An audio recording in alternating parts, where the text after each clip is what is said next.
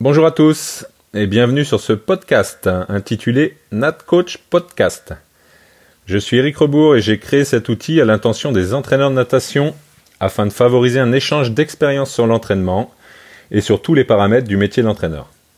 Au cours des différents épisodes, j'échangerai avec des entraîneurs de tout niveau, ainsi qu'avec des experts qui interviennent auprès de nous et des athlètes, comme les préparateurs physiques, les préparateurs mentaux, les kinés, les scientifiques et bien d'autres.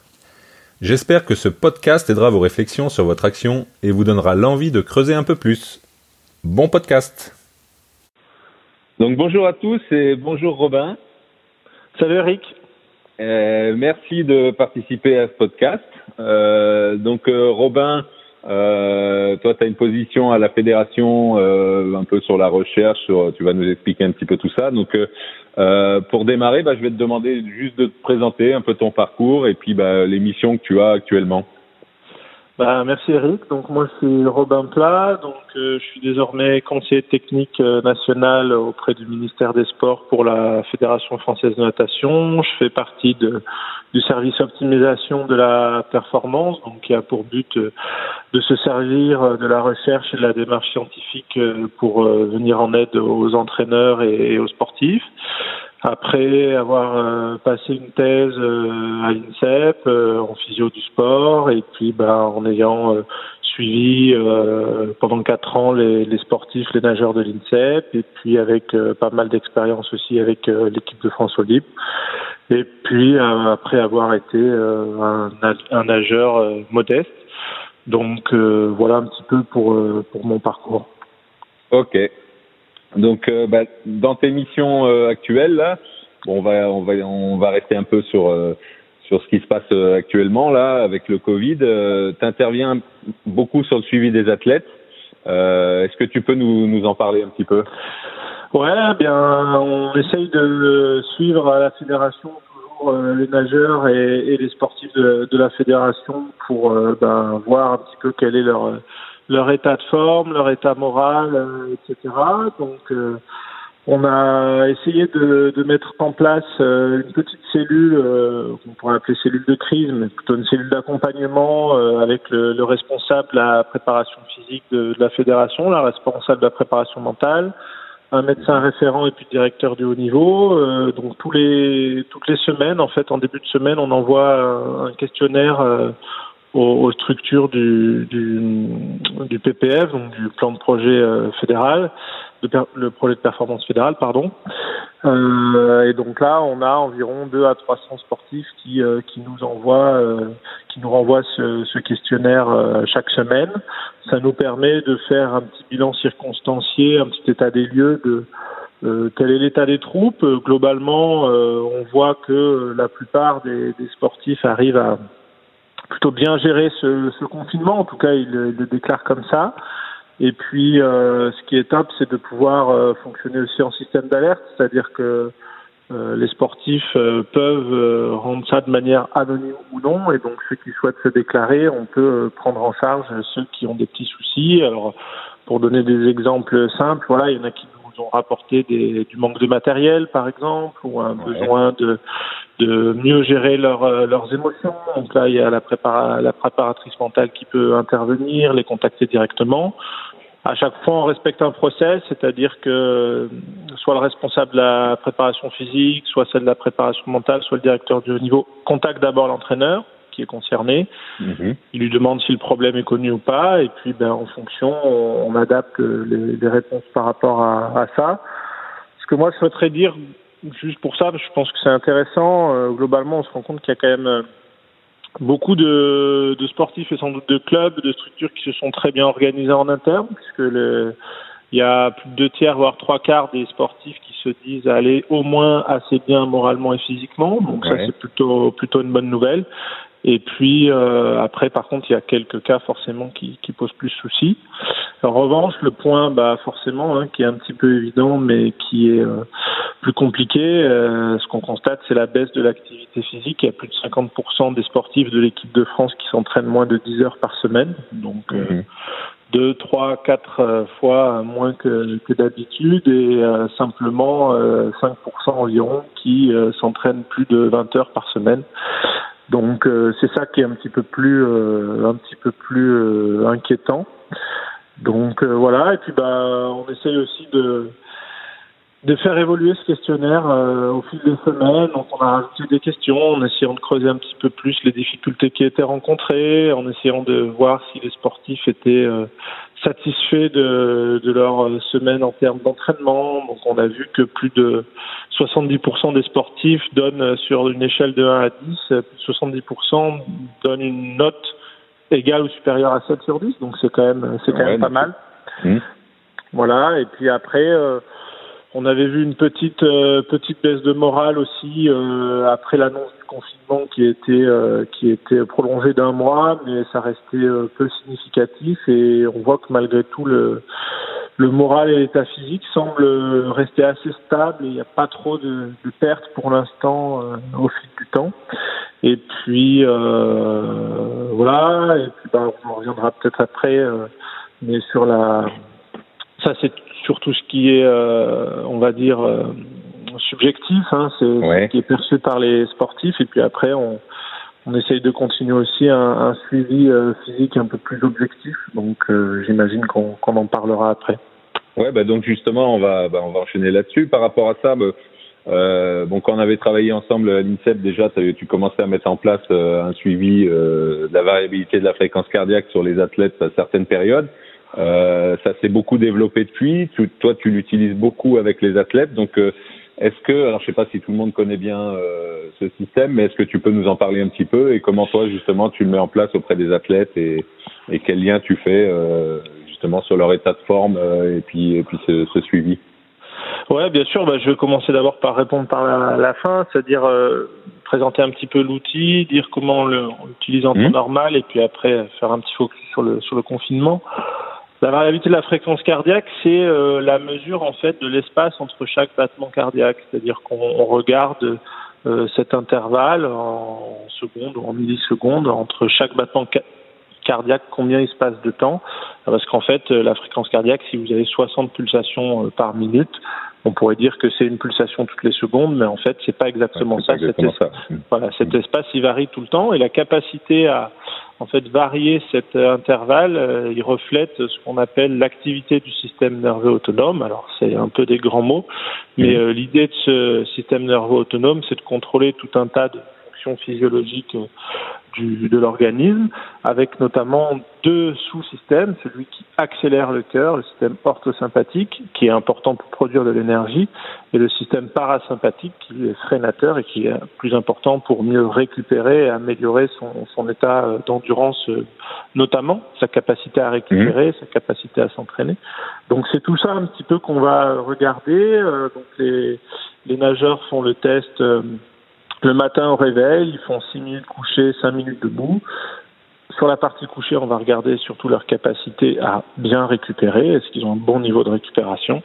Et puis sur la partie debout, on va regarder un petit peu plus leur tonus, leur capacité à produire de l'énergie.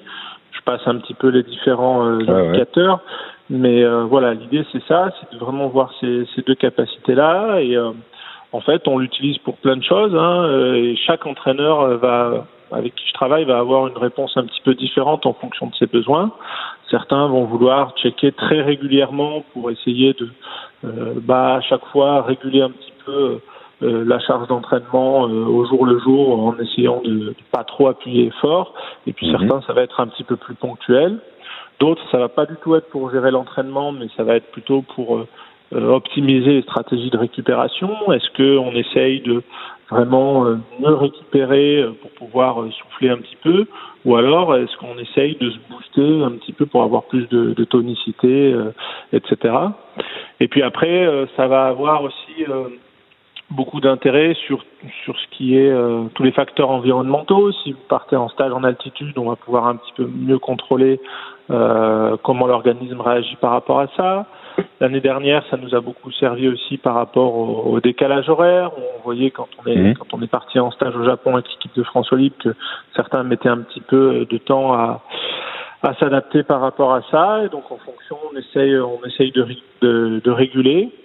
Euh, j'ai aussi une bonne expérience avec euh, l'ostéopathe de l'équipe de France Olympe qui elle est capable en fait de réactiver le système parasympathique par exemple au niveau des, des, vertèbres pour euh, activer encore plus cette cette récupération. Et donc voilà, l'idée c'est un petit peu d'avoir une, une, espèce de, de un espèce d'indicateur de l'état d'énergie global du corps et puis, ben, en fonction des différents euh, euh, des différentes contraintes que peut avoir le sportif, on, a un petit peu ce, ce, bilan. Et puis, ce qui est surtout intéressant pour résumer, c'est de pouvoir euh, bien individualiser. En fait, ça nous permet de comprendre le profil de, de l'athlète, comment il, il, réagit.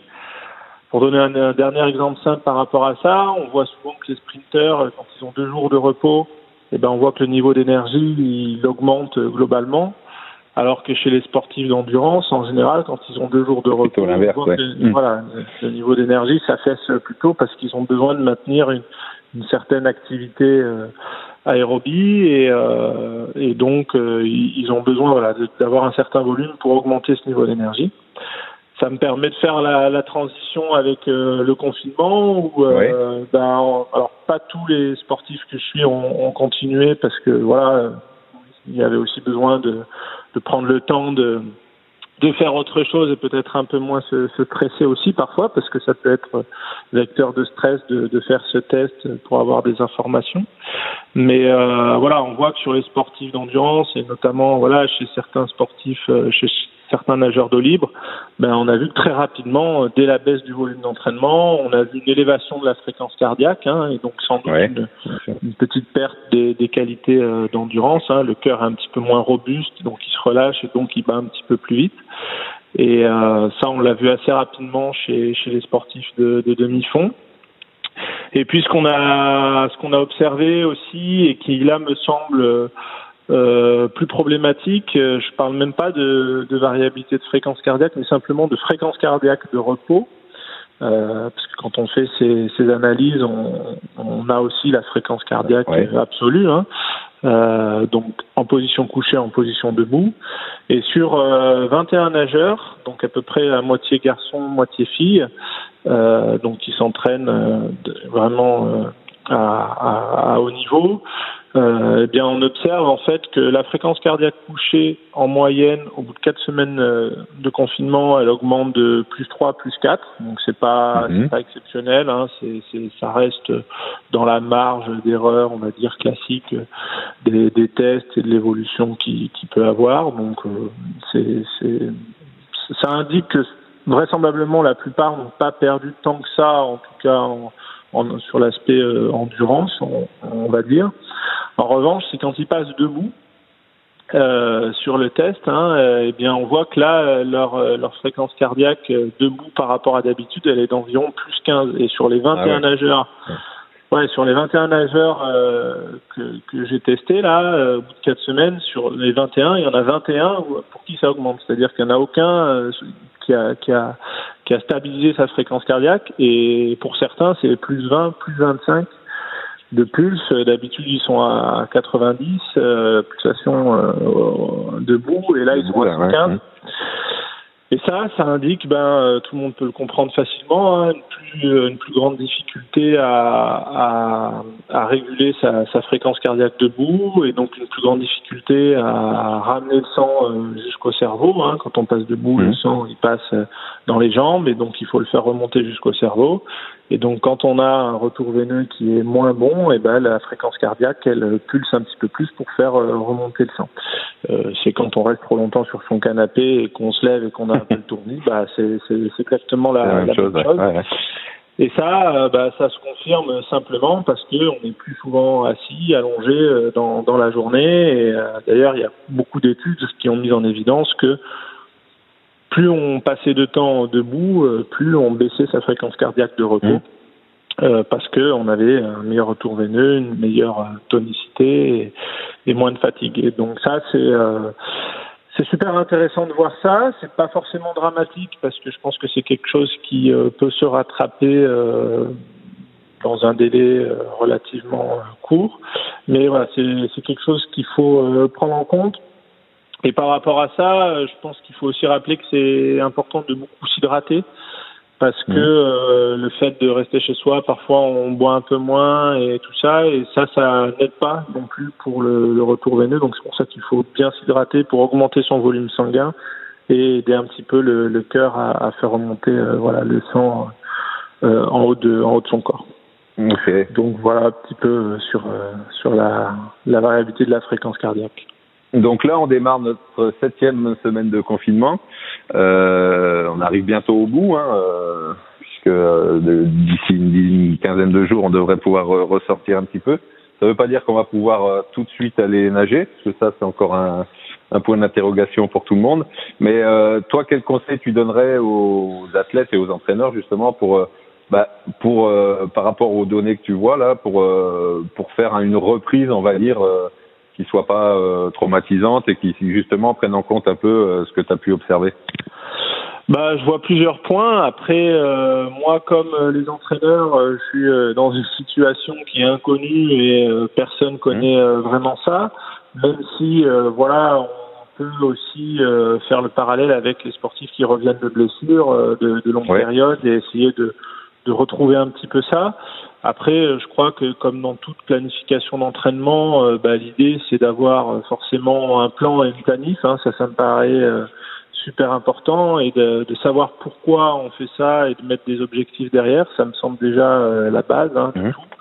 Et puis après, évidemment, c'est de reprendre progressivement puisque comme on le voit là, hein, il y a, y a une, une, fréquence cardiaque qui est plus haute, donc un risque de sur le plan de la santé générale, de, de maladies, un risque infectieux qui est plus important. Et puis, euh, on n'en a pas forcément parlé parce que ça, on n'a pas pu le tester, mais un risque de blessure qui est, qui est plus important. Euh, même si en natation, euh, on a moins de chocs au niveau musculaire, etc. Ouais, mais on peut penser peut-être que dans un premier temps, on soit amené à faire que du travail physique parce qu'on n'aura peut-être pas accès encore au bassin ou donc il faudra, voilà, je pense qu'il faut alerter sur sur la vigilance à avoir par rapport à ça. Ouais, bien sûr. Et puis je crois que euh, voilà, ceux qui n'auront pas fait suffisamment de préparation physique avant, si on fait trop de préparation physique, ça va leur faire un écart trop important. Et à la fois ceux qui ont fait plus de footing, plus d'activité sur les jambes, on voit qu'il y en a qui se sont déjà blessés ou qui ont beaucoup de douleurs. Donc euh, je pense qu'il faut vraiment être vigilant là-dessus. Et bah oui, la priorité, je pense qu'elle va être de reprendre progressivement avec une activité plutôt à basse ou moyenne intensité, mais en augmentant progressivement le volume pour récupérer finalement déjà une bonne capacité aérobie et pour se reconstruire un socle de travail, de capacité de travail, de capacité d'entraînement qui soit euh, qui soit important. Ça me semble ça me semble clairement la priorité parce qu'on voit que de toute façon les sportifs seront pas capables de repartir sur une sur une intensité euh, euh, égale à celle qu'ils pouvaient faire euh, juste avant. Et après, je crois que ben, malheureusement, on pourra pas rattraper ce qui a été mmh. Euh, perdu. On pourra peut-être évidemment moins avoir de pause cet été, hein. mais en tout cas, voilà, je pense qu'il faut y aller de, manière progressive, progressive. Et puis, encore une fois ce qui me semble important, c'est de, de, bien jalonner euh, des cycles de travail euh, avec euh, avec des objectifs précis et puis ben peut-être aussi finalement se construire des, des repères mhm. Sur comment bah, évolue finalement cette condition physique. Hein. C'est pas forcément les questionnaires ou la petite fréquence cardiaque, ça peut être plein d'autres choses. mais à mon sens, ceux qui avaient déjà des repères avant le confinement vont pouvoir mieux évaluer euh, cela euh, à, à, la reprise, même si c'est un peu mon, mon esprit scientifique qui, qui parle. On n'est pas obligé d'avoir des, des données pour, euh, pour le faire, mais en tout cas des, des, des points de repère, ça me semble, ça me semble relativement important. D'accord. Et on va aborder un dernier point euh, qui concerne un peu plus la recherche. Donc euh, là, on est bah, à trois ans de Paris 2024. Euh, 3-4 ans. Hein, on, on, on, va aborder, puisque là, il n'y a pas les Jeux de Tokyo, mais on va aborder la dernière, euh, la, dernière ligne droite pour Paris 2024. Euh, au niveau de la recherche, euh, bon, on voit qu'il y a des choses qui se mettent en place, il y a des moyens financiers qui se mettent en place. Et euh, la natation est, bah, est considérée dans, dans, dans, les disciplines bien vues au niveau de justement au niveau des moyens mis en place. Est-ce que tu peux nous, nous en parler un petit peu rapidement? Oui, bah l'année dernière, en milieu de, saison, il y a eu un appel à projet de l'Agence nationale de recherche qui a qui a proposé un, appel à projet pour sur lequel les, laboratoires en France pouvaient répondre et devaient s'associer aux fédérations. il y avait 20 millions d'euros qui ont, qui ont été mis sur la table. Euh, et donc en fait, il y a, six projets qui ont, qui ont été pour l'instant euh, retenus. Il y aura une deuxième phase euh, là qui, arrive en juin. Mais sur la première phase, il y a 10 millions d'euros qui ont été distribués. Et sur les six projets acceptés, la fédération de natation en a eu deux, donc ça représente mhm. entre 2 et 3 millions d'euros investis. Donc c'est vraiment une chance et une opportunité qu'on peut avoir puisqu'on est quasiment la fédération la mieux lotie. Euh, donc c'est beaucoup de moyens, beaucoup de moyens avec des universités, euh, Rouen, Poitiers, euh, Rennes, qui, qui ont eu déjà l'occasion de travailler avec des sportifs de haut niveau et notamment avec des nageurs. Donc ce qui est bien, c'est que ça, vraisemblablement, on pourra facilement faire le lien entre entre recherche scientifique et, entraînement. Et entraînement, c'est déjà la première chose. Euh, donc ça, c'est top. La petite mauvaise nouvelle, c'est qu'on devait commencer rapidement euh, après les Jeux Olympiques de Tokyo et euh, prendre le temps avec un petit peu moins de stress avec certains groupes, notamment avec l'INSEP, pour après les Jeux et avoir un petit peu moins de stress. Donc ça, c'est un petit peu remis en cause pour, pour l'année prochaine. Mmh. Après, euh, l'idée, c'est aussi de fonctionner euh, avec les, nageurs qui sont cibles pour euh, pour Paris 2024, notamment les nageurs qui sont dans les expos l'espoir, hein, qu'on appelle maintenant les CAF. Mhm. Donc, il y a beaucoup de choses qui sont prévues, qui sont en train de se mettre en place. le point positif du confinement, c'est qu'on peut mettre en place plein de visios pour pour organiser tout ça.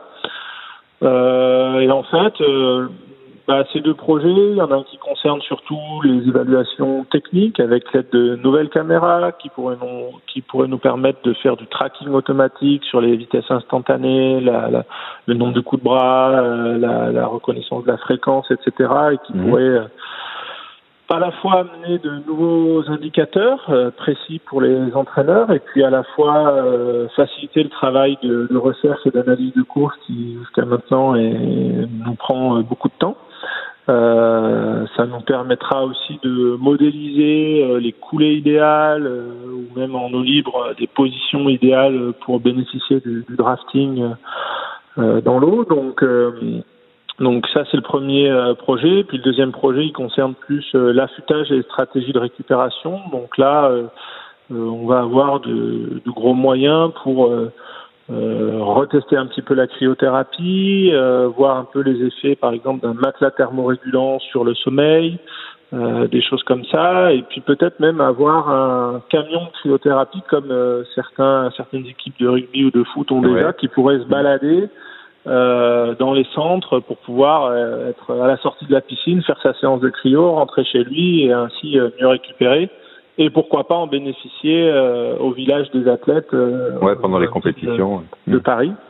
Et puis la, la dernière idée, c'est aussi de, de, travailler avec le comité olympique euh, par rapport à tout ça, euh, comité d'organisation des Jeux, pour finalement bénéficier de ce qu'on appelle le home advantage, donc mmh. le fait de pouvoir le fait que les Jeux soient à Paris, ben, comment est-ce qu'on peut finalement mieux organiser les conditions euh, d'hébergement, de restauration des sportifs français? On essaye aussi de, de travailler là-dessus. Donc c'est beaucoup de boulot, c'est pas simple parce que il faut euh, respecter à la fois le calendrier sportif qui en plus est en train de changer actuellement, le calendrier universitaire, euh, le calendrier des subventions qui tombent également à différentes échéances.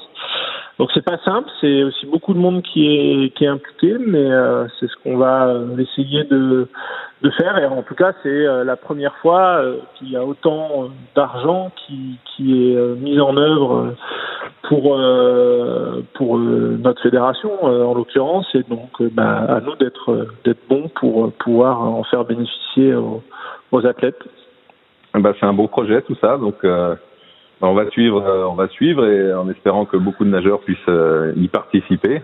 Euh, voilà, donc bah écoute Robin, je voulais te remercier d'avoir répondu bah, présent pour ce, ce, podcast. Et puis bah on se revoit bientôt. Yes, bah merci beaucoup de m'avoir convié à cet entretien, c'était cool et puis bah j'espère à bientôt et au bord d'un bassin. Oui, bien sûr. Allez, merci. yes, salut. Si vous avez des questions sur ce podcast, n'hésitez pas à aller sur la page Facebook NatCoach Podcast. À bientôt pour un nouveau podcast.